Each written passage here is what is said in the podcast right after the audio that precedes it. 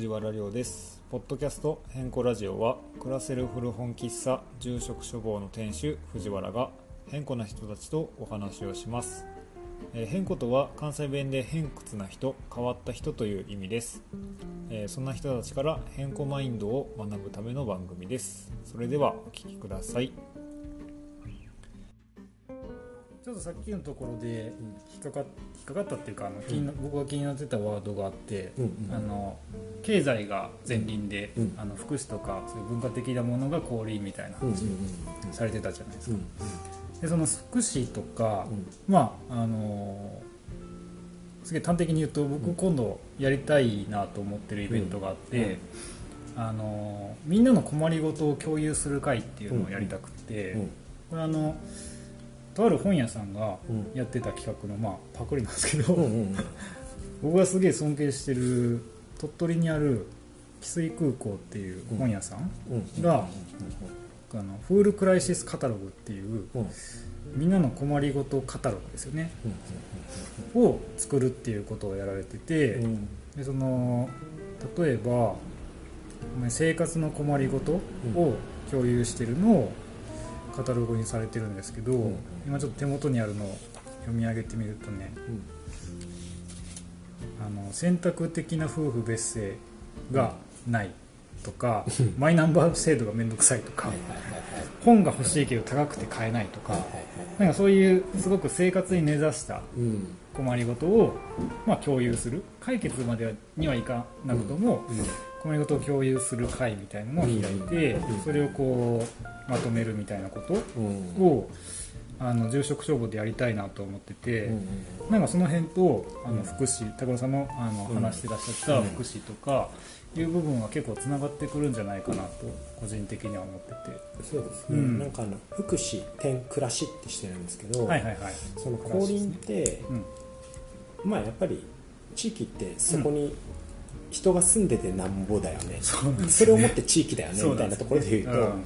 なんか彼らがしっかり幸せを感じないと、うん。地域として成立しひんよなみたいな。そうなんですよね。ところがあるんですよね。うん。なんかその中で例えばこのホールクライシスカタログっていうのは、うんうん。なんかその困りごとってうん言ってるんだけど、うんうん。これ言ってる人たち、うん。本当に解決しようとしてるのかなっああはいはいはい。ていう、このん。もうなんかせ夫婦選択あのはい別姓のあれとかうん。思えばなんか宿題やってないとか。めっちゃ身近なあれもあったじゃない、うん。なんかそういう意味で逆にでも、うん。それを一つの空間で、うんそういう困りごとを共有して、うん。そこからこうコミュニケーションが生まれるとか。あそうなんでそこからの、がうん。ね人とのつながりとか。ですね。でも、うん。そういう場とか、うん。そういう関係を築けてる人って、うん。なんか心理的安全性があったりとか。ああはいはいはい。なんか確かにね。それも福祉、うん違う暮らし。とか、うん。そういう意味で降臨においてはさ、うんうん。なんか必要じゃん、そうですね。でそれが解決してもいいしうん。解決しなくてもいいんだけど、そうしなくてもいい、そう。してもいいししなくてもいいっていうもうどっちでもいい。それこそぐらいですよね。そうそうそう、こはね。したければし,、ようよ、うん。うん。でも大事なのはそれをもって、うん。地域の人たちが本当に幸せなのかそうですね。っていうのがうん。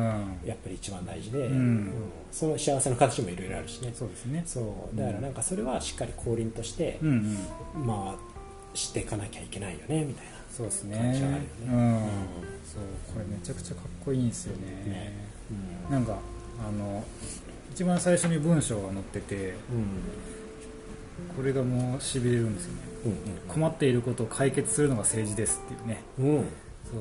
税金はそのために払ってます。罰ゲームで払ってるわけではありませんよ。なるほど。そうそう。あやっぱりその困りごとを解決するのが政治ですって、うん。ほんまにこれに尽きるなと僕、常に思ってて、あのー松村慶一郎さんっていううん。人類学者の人がいて、その人の本とかうちにも結構置いてたりだとか、去年の4月とかに、うん。僕は福岡遊びに行った時うん。に、僕はあのとある本屋さんで、うん。あのイベントやっててトークイベント、それが松村さん松村慶一郎さんのトークイベントやったんですけど、はいそこであの松村さんもおっしゃってたのがその困りごとを解決するのが政治っていうふうにおっしゃってて、その時に僕結構わこういうこう政治との付き合い方っていうか、そうね。政治ってすごくこう難しいうん小難しいわけじゃないですかやっぱり、うん。とかこう話すのがタブーとされてるような風潮があったりだとかするけど、うんなんかそれは全然こう自分事として落とし込めてないだけというか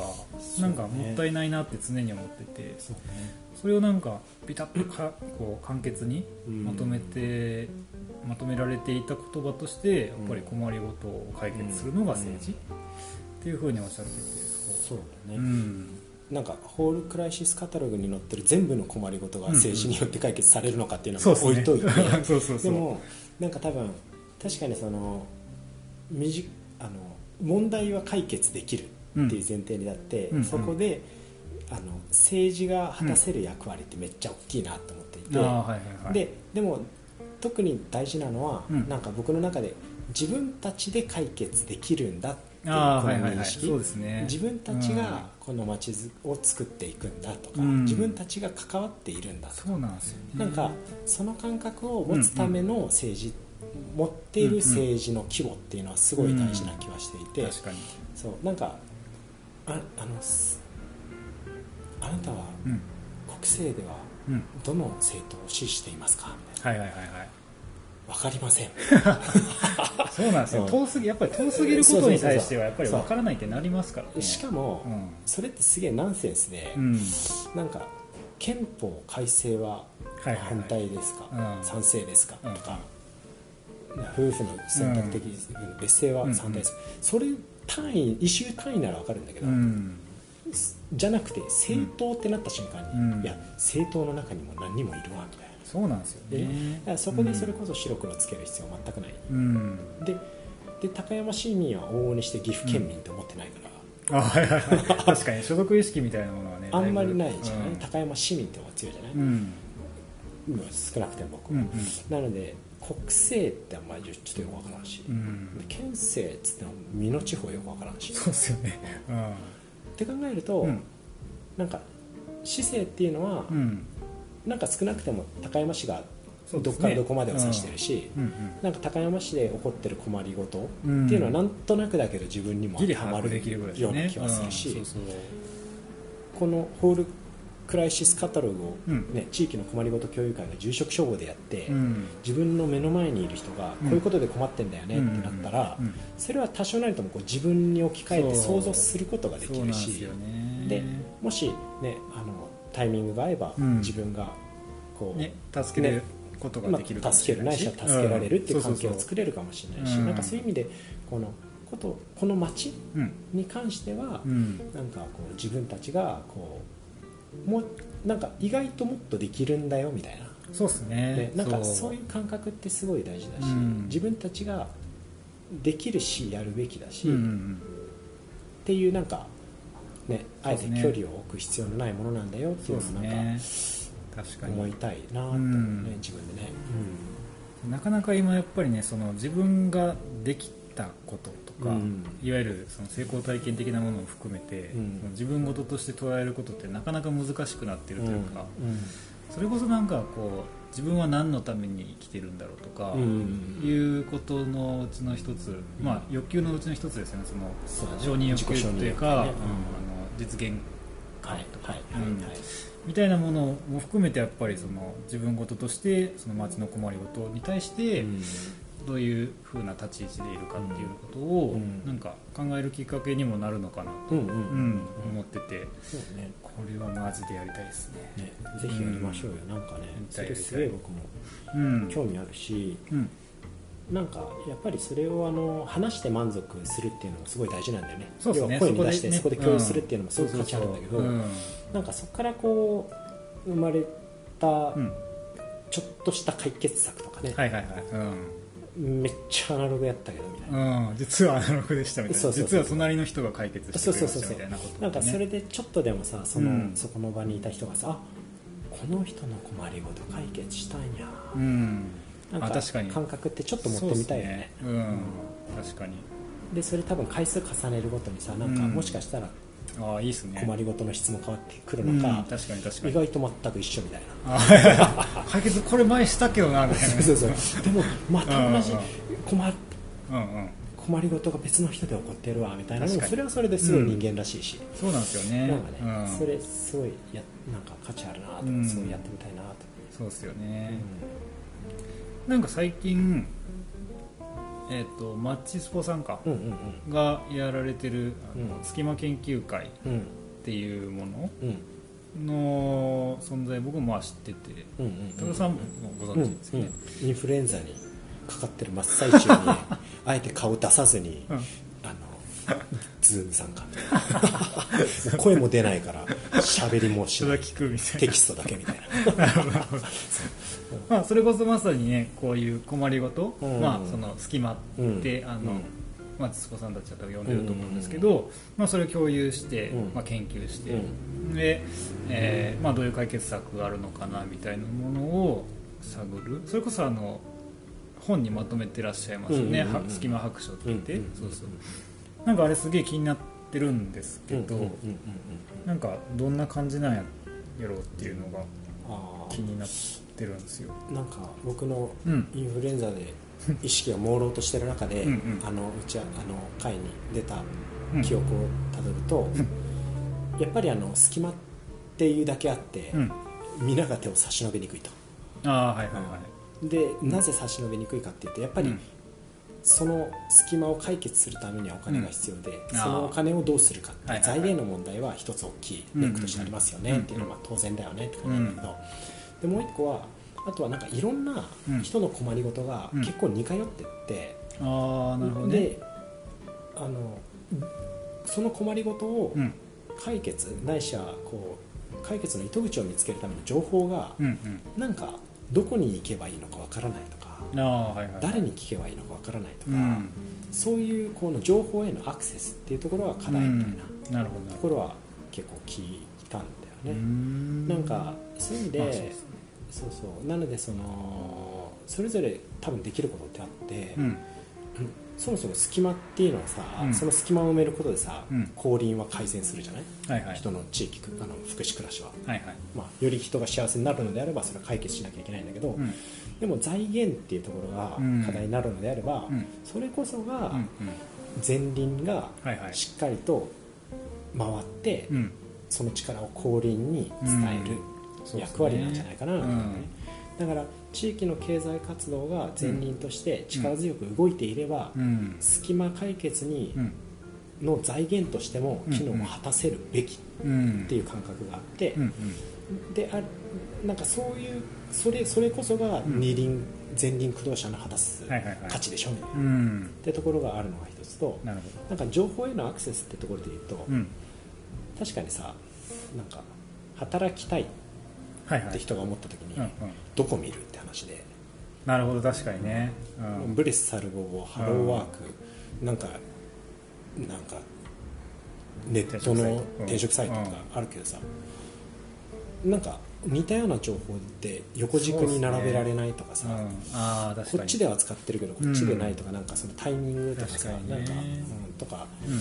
なんかその情報が溢れすぎてたりとかそうなんですよね。あとはそのなんだろうな子供食堂一つとってもさはいはいはい子供食堂なんだけど、ねその下にあれ意外とあるの、ってなると、うん。うんそれぞれ個別に動いてるがゆえに、うん。なかなかこの難しさとか、うん。だからその情報とかグループとかがこう、頑張れば頑張る頑張れば頑張るほど、うん。こう無秩序っていうとネガティブに聞こえちゃうんだけど、個別にこう動いちゃって、そうですね。むずいですねそれ。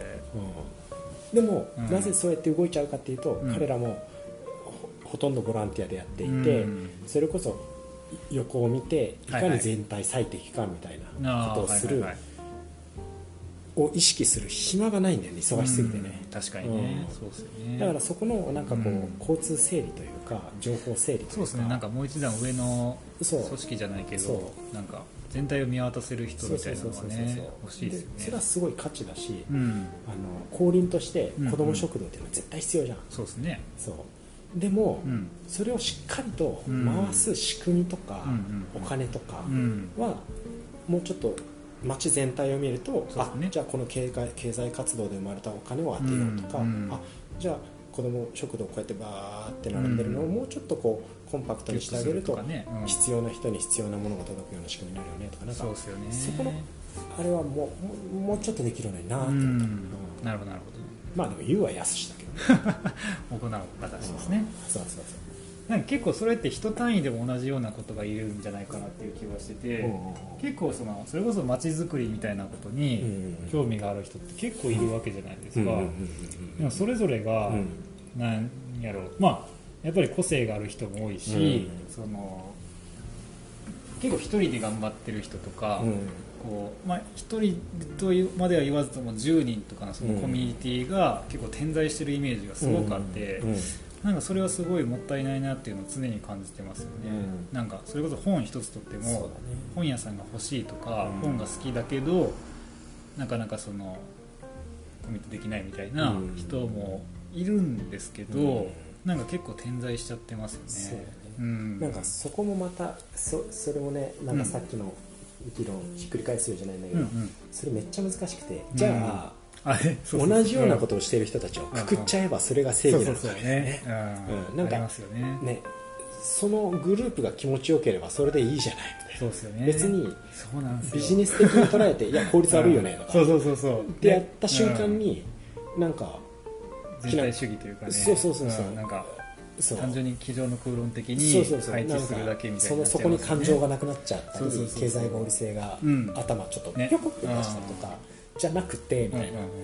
そもそもその人たちが幸せであることが前提だからそうですね。そこを肯定も否定もせずにうん。こうあえっとどうちゃあの白黒つけるんじゃなくて肯定するうんっていうのは必要かなと、うん。であとはなんかさっき言ったような意図的にカオスの状態を作るっていう意味で言うと、彼らがうん。共存できる環境を意図的に何かし、こう作り上げるのを、うんうんうん。なんかあってもいいのかなみたいな、うん。なんかそれめっちゃむずいけどな。むずいっす。全然わからんけど。めっちゃむずい、ううんん。そうなんかそうあのよくこれ僕が言う話なんですけどうん。あのーまあ僕はやっぱ最初高山来た時とか、わなんか地方最高みたいなうん。移住いいじゃんみたいな、うん。みんなそのいわゆるスローライフ的なうん。暮らしをすればいいじゃんとかって思ってたんですよ、うん。でなんかそのそれこそ会社員に所属するだけがとか、うん。あのいろんな仕事してゆっくり生きていけばとかって思ったんですよ、うん。でその延長線上であの僕のお店のすぐ近くにマクドがあるじゃないですか、マクドに渋滞するやつをすげえ見下すみたいな。土曜のランチね。そうそうそうそうそう。あの邪魔やなみたいな。そう。でマクドに渋滞するやつらにはなりたくねえって思ってたんですけど、それこそまあいいろんなことを経てそれこそコロナ禍みたいなのを経て、その本当の意味で他人のことを考えられるようになると、うん。なんかあでもそれはそれで幸せの一つの形だし、それをこうね否定する権利は誰にもないわけで、ないうん。そう思うともうん。なんか一気に何も言えなくなるというか、まあ、それこそさっき言ってたみたいに知らん知らんけどに修練していくような、その個人の幸せみたいなものの尺度が全然違うとか、そうだよね。そういうところになっていきますよね。なんかそのバランスよね結局。うんね,、そうですね。なんか本当に知らんけどうんピリオドうん。だとさ、なんかイオンできちゃうよね。うん。知らんけどピリオドだとイオンできちゃうよね。めっちゃおもろいなこれ。うん。だでもそこに何かしらさうん。こうどんだけ薄くてもいいからん。なんか隣人をそうですね。まあ知らんけどじゃないみ そうもう知らんけどでも僕は本読んでほしいみたいなね、そうたまにたまにじゃないって言えるそうそうそうそう。言えるうん地域、うん。たまにマクド以外も行くかみたいな。そうそうそうそう、うん。たまにやっぱ小川だよねみたいああそうそうそうななんか小川だよね。そう今日行ってきたんだよてか今日あったよ、ねありましたね。そう。なんかうん。そういうそのマクドもあっていいしそうそう小そ川もあっていいし、両方美味しいし。うねそう。そう。マクドと小川に両方行ってるのがアスパラくんなんですよ。よかないやーもう最高っすよね。うん。はい。そう。彼のなん彼みたいなバランス感覚欲しいなってやっぱ思うし美味しけれ大ばいいし、事うん。そこで幸せな時間過ごせたらいいし、うん。そねそれ別に白黒つける必要ないしそただ前提として、ううん。しっかり地域の人たちが経済的にも精神的にうん。も豊かであるっていうものが成立していればそうなんですよね。いいじゃない。うん確かに。それはあるよね、うん。面白いわ。うん知らんけど。知らんけど。ピリオド。ピリオド。イオン。イオンってよねおもろいわ。キラーワードできましたね。知らんけどで言い続けるといつかイオンができてしまうというかその資本主義に飲み込まれると。かもしれんね。かもしれないかもしれないね、かじゃないかもしれないしね。うんじゃないかもしれない。知らん。知らん。あ。いいっすねがするよね、うん。うん。だから必要以上にその、うん。ローカルエコノミーローカルエコノミー循環ね。循環ってさ、ね。疲れちゃうしね、うん。そうなんかまあやっぱ綺麗な言葉ではある。けどね。綺麗な言葉には毒がある的な感覚はありますよね、だからあなんかこれ結構いろんな人が言ってるなって思うのが、あのなんかいわゆる世間一般から見るこう丁寧な暮らしうん。的なことをしている人たちでも、うん。あのカップ麺普通に食ってたりするとかめっちゃ100均のアイテムが溢れてるよ、ね。そうそうそうそう。思うわうなんかあの個人名出してあれやけどミサさんとか結構ん、いやミサちゃん、ねもうね、うん。僕ミサちゃんに会うたびに言ってる、うん。もっと毒吐いてって。そうなんや。えそれ何ララジオ内で出ることですか？えラジオじゃなくて。うんどういうこと？あもう普段会ってる時。ああはいはいはい。普段会ってる時。うんいやミサちゃんちょっと毒吐いてほしいんだよね。おもろ。みたいなそんなあの、ミサちゃんうん、うん、今日はいいから まあでもあれですよ。結構僕らの間っていうかあの関西弁で話してくれる時結構そうな。うん、あいいわってやっぱ思う。そうそうそうそう。ん。なんかそのえっ、と彼女のやってる活動うん。の素晴らしさ以外の部分が結構その関西弁で語られる部分とか、うん。あのお好み焼き焼いてる時とか、そうだね。うん、めっちゃいいんですよね、あれ、う。ん。なんか本当に彼女のアース・テーブルのね、うん。やあの取り組んでることとか、うんうんうん。これからやっていきたいエデュベースすることとか、すごい共感するし、めっちゃやってほしいとか、うん。ミサちゃん最高って思うんだけど、ね。やっぱりもうちょっと、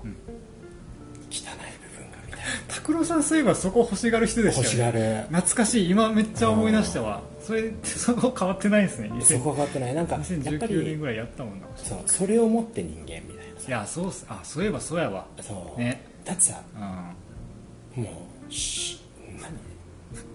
ミサちゃん。い。綺麗すぎやろ。あのそうですね。アース・テーブルのミサちゃんだけを見たらさ、うん。それもミサちゃんなんだけど、うん、気はする。ありますね。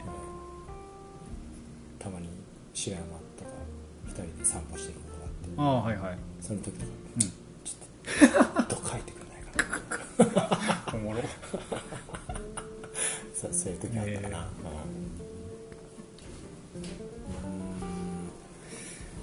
え。っ、とまだちょっとここで話題変えたいなと思うんですけど、うんうんうんあのーまあ私本屋さんなんですがうん。拓郎さん的にうん。なんか大事にしてる本とか、うん。あのここの一文だけはなんかうんうんうん。すごく印象に残ってますみたいなものがはい。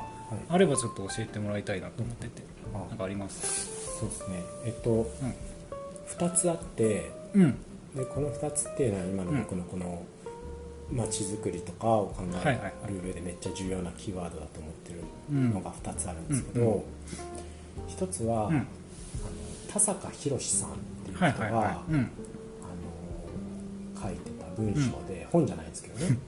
なんか共生という思想を超えてっていうなんか「ザ・フォーブスっていう雑誌にはいはいはい。2017年に書かれた2017年3.11あええそうなんにあの書かれてる記事なんですけどえ僕この記事読んで、うん。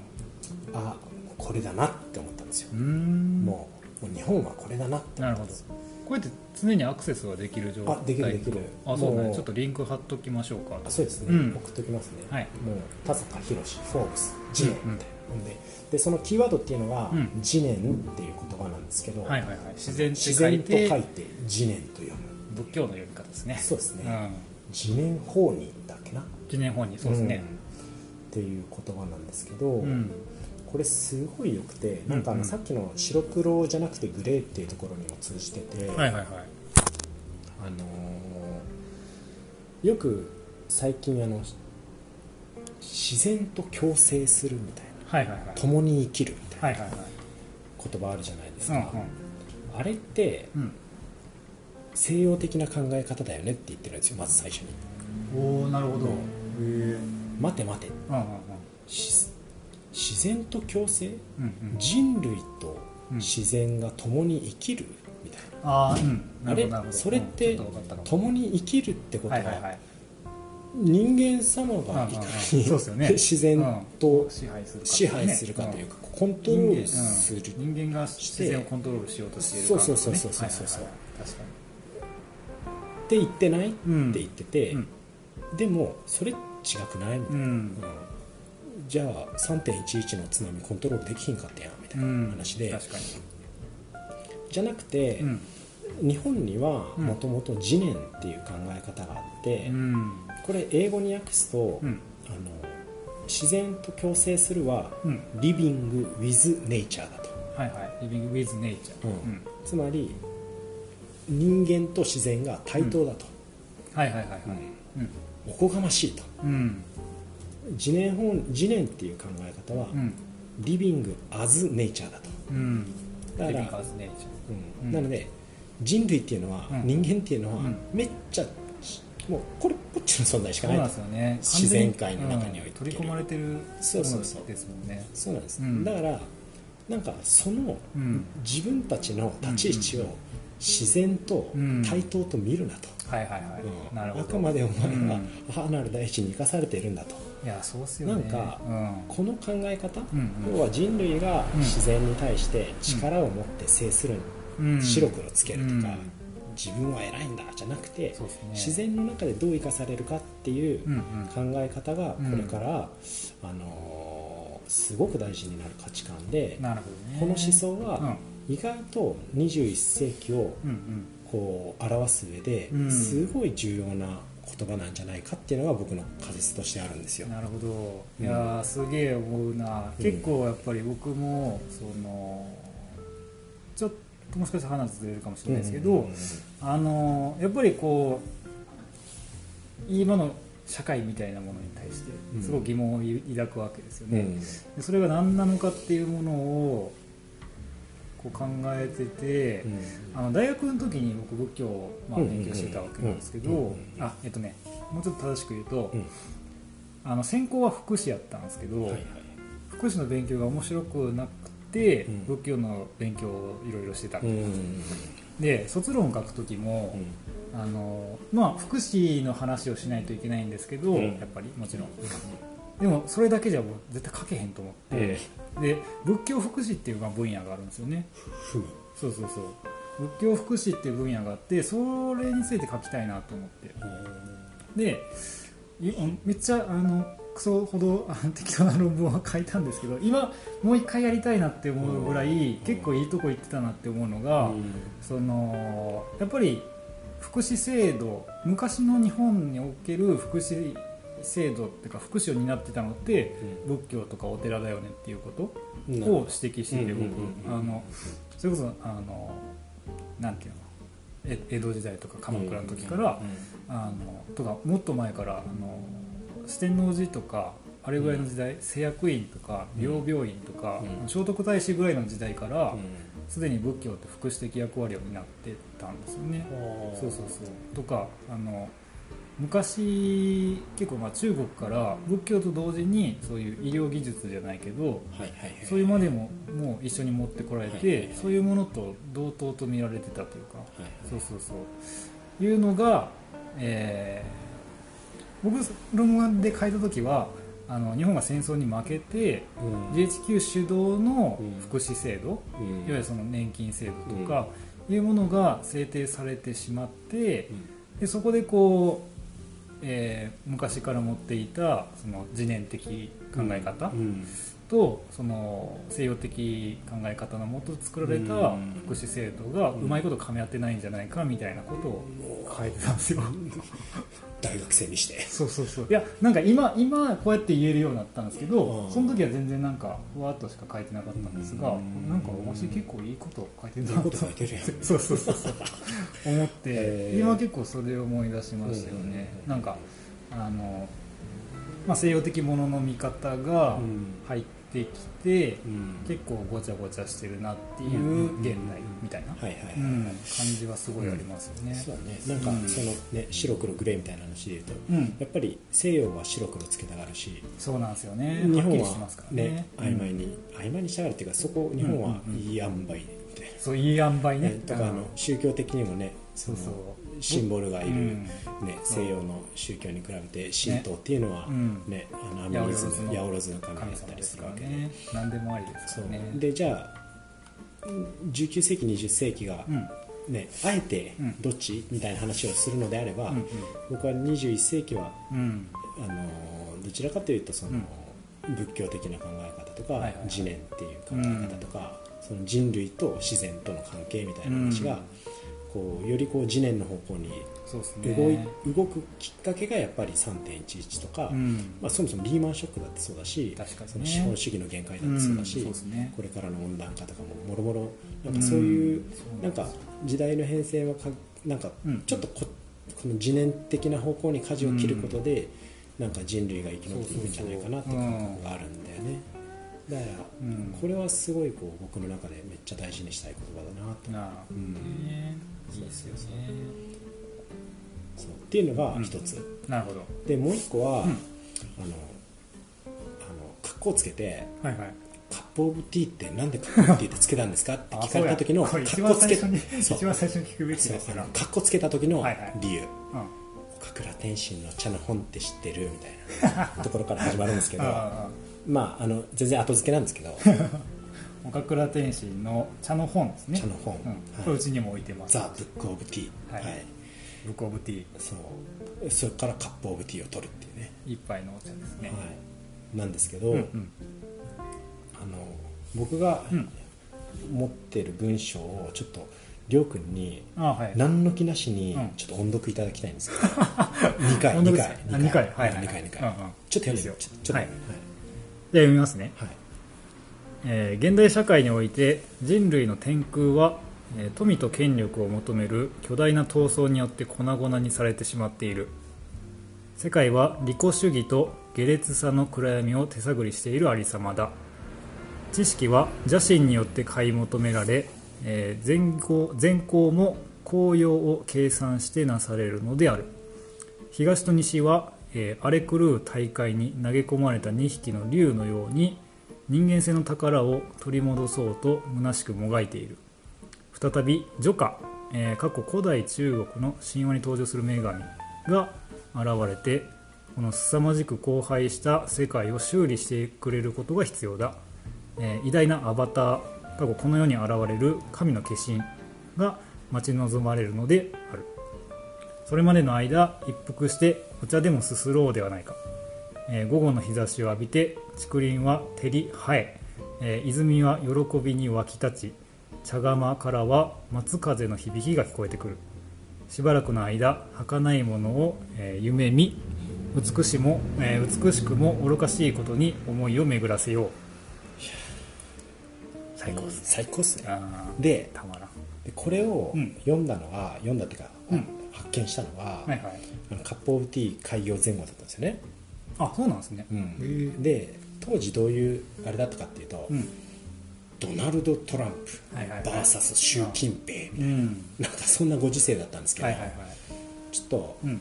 ドナルド・トランプとうん。習近平がうん「えいや!」ってあの貿易戦争を関税うん。こっちにかけるこっちにかけるとかやり合ってる様子を見ながら、うんなんかどっかのお茶の人がこう,、うんこぼーっとしてうるわけ畳でねこう、肘ついて寝転がりながら、たまにお茶をすってる日本人うん。がいるうんっていう絵を思い浮かびながら、うんうん。ちょっともう一回読めて。現代社会において人類の天空は富と権力を求める巨大な闘争によって粉々にされてしまっている、世界は利己主義と下劣さの暗闇を手探りしているありさまだ知識は邪心によって買い求められ善行も紅葉を計算してなされるのである。東と西は荒れ狂う大海に投げ込まれた2匹の竜のように人間性の宝を取り戻そうと虚しくもがいている。再びジョカが現れてこの凄まじく荒廃した世界を修理してくれることが必要だ。偉大なアバターが待ち望まれるのである。それまでの間一服してお茶でもすすろうではないか。午後の日差しを浴びて竹林は照り生え泉は喜びに湧き立ち茶釜からは松風の響きが聞こえてくる。しばらくの間儚いものを夢見美しくも愚かしいことに思いを巡らせよこれすごくない？うね。もうさ東と西ね。東と西がさドナルド・トランプが物質主義的なさ「えいやえいや」ってさ虚しいさうん。利己主義と下劣さの暗闇を手探りしてるとかさそうですね。知識は邪心によって買い求められ善行も紅葉を計算してなされているさ効果的利他主義です。そうそう。うん。もうこのし非常に資本主義的なこうやり取りをさうん「えいやえいや」ってやってる中でさお茶をすすってる日本人はさもう決してさジョカとかさうん。アバターになろうなんて思ってないんだよね。そうですね。それ現れるの待ってるから。うん。それまでのさお茶をすすってさ茶釜からシューってなってるさそれ松うん。松川でなんか小風だっけなって音なんでなんかそれ聞きながらさうん。お茶すすってさうんで儚いものを夢見儚いものを夢見美しくも愚かしいことに思いを巡らせようとしてるこの日本人、も目指すべきところはそこ。これだなみたいな、う んこれ以上でも以下でもない、ね、そうもうそう。うん。もうなんかさだからこのこの感覚、うんうんこのしょうもないしもう物質資本主義的なこの古い価値観は置いといて、もう僕らは僕らで、さっきの次年の精神のもと、もう僕らはあのこうやって生きていくので、あのもうやっといて もうお茶すすってるからみたいな。っていうのが、うんあもうこの2つを次年かけるこの茶の本を掛け合わせた瞬間に、うん、あもういけたなって思った。これだなと。これだなと。思ったあ、うん、でこれが多分ね21世紀に、うんうん。あのー日本がね、うんうん。こうやって進むべき方向性だなと思ったね、うん。なんかそうなんですよね。もう競争とかそういうのじゃないから、そうですね。もうやっぱりだから繰り返し語っているこう白黒つけるものではないくてもうそうね。追い求めるものでもないし。そううん。自分たちは自分たちのアイデンティティがあって大切にする価値観があって。で、うん。別に資本主義を必要であれば取り込むし、うんうん。必要でなければ取り込まないし、マック行ってもいいし小川行ってもいいんだけどね。僕らはうん。お茶をすすってるんだ。と、うん。うん。で次年の精神のもとお茶すすってて、うん。うんうん幸せだったらいいじゃないみたいな、そうですね。うん。それが高山市民だもの。みたいな確かに。っていう、うんうん。なんか街づくりをうんしていけるのが国じゃなくてそうですね。岐阜県じゃなくて。岐阜県じゃなくて。なんか高山市だったら、うん。なんかこの謎に東京から台湾に行くよりも遠い。このガラパゴス化できる高山だったら 確かにね。なんかんだけこういう世界観とか、うん。こういう街づくり、うんうん。決して経済をおろそかにしてるわけでもないし、ね。福祉をおろそかにしてるわけでもないし、うん。全員が幸せで経済も回ってて、うんなんか謎に回ってる街っていうのをはいはいはい。なんかこう作っていけるんじゃないかなっていうのが、えー、と銭湯と宿と木でうん。街づくりのうんうん。もう一個上にああなるほどなるほど。っていうかもう下なのかもしれない。わかんないけど土台というかね。土台というか、うん。コアのうん僕がすごいこうめっちゃ意識してる価値観っていう。なるほどね。そうそうそうそう。いいですね。もうねもううちは違うんでちょっと 違って。もういいからトランプと習近平いいから。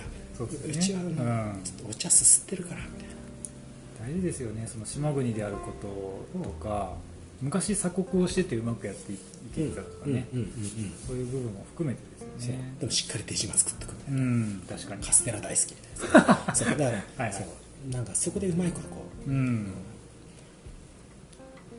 そう。なんかそういうね。うん。他人に他にその世界に振り回されずにああそうですね。その感覚ね。大事ですよね。やっぱり自分の大切なものは大切にしていきたいし、だからといって相手が大切にしているものをうん。こう否定して自分の側に持っていくわけでもないのだがですね。でもうんいいじゃない？うん。うんなんかこうすごくこう大きいものを語ってるようで、うん。個人的なことを語ってるというか、うん。あの個人にも適応しうるというか個人に適応ししたものが広がっていくのが、多分その街づくりというか、あのそんな気はしますよね、自分自身みたい自分自身が大事とするもの自分自身が何を美しいかとか、うん。何が好きかとかっていうものをうん。大事にし続けた結果が、えーそのお茶をすするっていう行為に結びついたりだとか。もうそれはすなわちねあっちもいいしこっちもいいみたいな。そうですね。なんかあの僕経済学部なんですけどあはいはい。あの経済学部の一つ目のクラスで、アダム・スミスの「不国論なるもの」を読むんですよ。もう経済の父みはいはいはい。でそこで見えざる手っていう概念があってへなんか全然覚えてないんだけど、うん。そういうコンセプトとか、うんうん。よくわかんないんだけど唯一覚えてるのは、えうん。なんか一つそれぞれ各個人がうんうん。好きなものとか、うんうん。得意なものを追い求めれば、はいはい。それが社会全体にとってはうんうん。最も良いのであるいい状態にああなるほどね。こう見えざる手がこううまいこと持っていくのであるみたいな。へえ面白い。なんかねうんうん。全然ちょっと理解してないんだけど。でも、うん。そこで解釈したのはあ、わがままでいいんだなと思ったんだよね。ああなるほどね、うん。わがままさ足りてないような気がしますそうそう自分にとって正直で、うんうん。こう自分が幸せだったらそれでいいんだなみたいな、で無理やり解釈したんですよ。に大事ですよねその解釈の仕方みたいな。そうそうそう人それぞれで。今まで読んできた本によったりとかしますからね。でも解釈の仕方だなとう思うんだけど、ん。だからそこでまずわがままでやっていいんだな、うんうんで白黒つけずにこうグレーうんな自然的な生き方とか。そう、ですね。でそんな中でも茶の本的にこう、うん。グレーでありつつも自分を持ってればいいんだ、うん。まあ、わがままと通じるそうですね。そうその辺を持っていくとなんか、あめっちゃ高山木の町としてもうん。いけるなみたいな。ね。すげえわこの町みたいいやいいっすよ高山。なんでこんなに好きになったんやろっていうことを言語化できないところが好きです。ないいね。うん。いいと思う、うんまあ別にえ嫌いな部分も多いけどね。たくさんありますかね。まあそれをひっくるめてね別に、うんうん。まあたまたまこの町にいるってだけだけどね。そうですね、うん。そう流れ着いただけですからね。うん。そうそんな中において、うんうん。なんか幸せだったらいいじゃない。そうですね。感じだよね。うん。こんな感じですか？そんな感じ。なんかうんね。大体でもいつものあのおあの知らんけどね。喋りの終わり方と同じ終わり方しまそろしたね。そろチェックインがあるからって帰るそうそうそうそう。そうですよね。じゃあはい。今日も何をうん。話し、何を学んだのか分かりませんわかりませんがが帰りますとか言ってね、でも今回はしっかり残るんでね。あそうんなんかいろんな人に聞いてもらいたいです、うんそうね。そう。常に常にというかいつも僕らがしてるこうくだらないようでくだる、でも、うん。くだらない。かも。そう。かもしれないかもしれない。くだらない。かもしれないみたいな。560否定してうやむやにするっていうね。で知らんけど。で知らんけどで終わる。はい、はい。こんな感じですかね。うん。ですね、はい。ありがとうございます。いえいえこちらこそありがとうございました、楽しいお話を聞けました。最初緊張しましたね。ねもうちゃカチンコチンやねはい。あじゃあ合唱して締めましょうか。はい、えーっと今回は多分2週に分けることになるかなとは思うんですけども、2週にわたりお送りしたのが、えー銭湯と宿と木でまちづくりをしている中村拓郎さんにお話を伺いました。ありがとうございます。聞いてくださってありがとうございました。合唱。合唱